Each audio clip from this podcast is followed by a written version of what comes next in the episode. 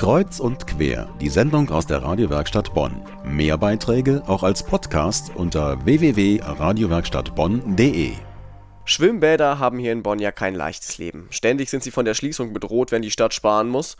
Es gibt da aber einige unermüdliche Schwimmer, die sich für die Erhaltung einsetzen, wie zum Beispiel die Freibadfreunde in Friesdorf. Mit außergewöhnlichen Aktionen sorgen sie für ordentlich Betrieb in und um das Becken des Friesi, wie das Freibad liebevoll genannt wird, im August mit Drama und Komödie die, die pünktlich kommen können, das Schwimmbad so nutzen, wie es eigentlich gedacht ist. Und ab Viertel nach neun sollte man dann schon aus dem Becken kommen. Da sollte man sich dann auf der Liegewiese einen guten Platz suchen.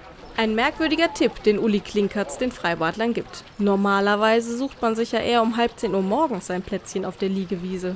Aber Herr Klinkertz hat seine guten Gründe, die man sofort versteht, wenn man weiß, dass er für das Kino der Brotfabrik in Bonn arbeitet. Wir werden da halt eine normale Kinoleinwand hinbauen, mit einem Projektor anrücken und dann an zwei Wochenenden vier Filme zeigen, die in einem Freibad vielleicht noch einen besonderen Charme haben. Kino im Freibad. Das ist das Erfolgskonzept, das sich die Freibadfreunde von Göttingen abgeguckt haben, wo die Filmnächte schon längst Kult sind. Doch das Kino ins Freibad zu bringen, leichter gesagt als getan.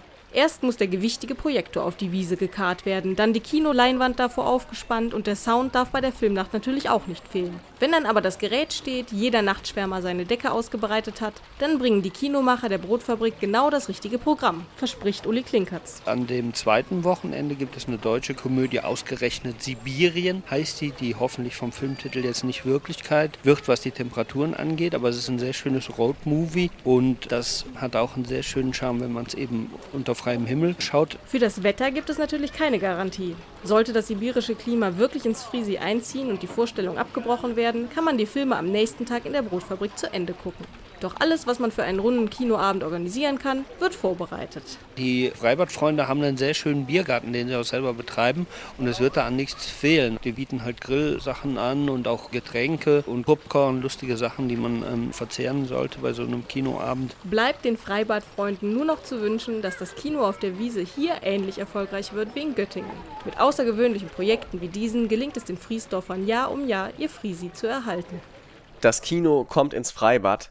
Sarah Lange hat für Kreuz und Quer herausgefunden, wie das funktioniert. Und wenn Sie jetzt Lust bekommen haben auf einen Freibad-Kinoabend in Friesdorf, dann informieren Sie sich am besten auf der Homepage der Brotfabrik unter brotfabrik-bonn.de. Der nächste Termin, das kann ich schon mal verraten, ist der 10. August.